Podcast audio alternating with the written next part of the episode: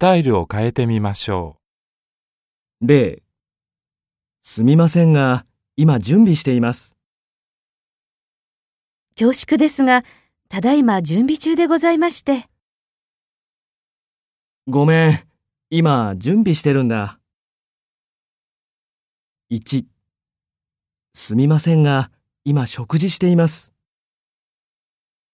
恐縮ですが、ただいま食事中でございまして。ごめん、今食事してるんだ。2、すみませんが、4時まで会議をしています。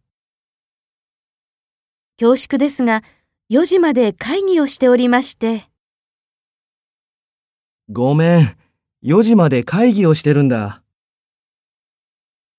3、すみませんが、来週は大阪に出張しています。恐縮ですが、来週は大阪に出張しておりまして。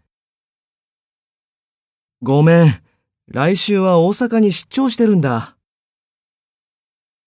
4、すみませんが、今電車で移動しています。恐縮ですが、ただいま電車で移動中でございまして。ごめん、今電車で移動してるんだ。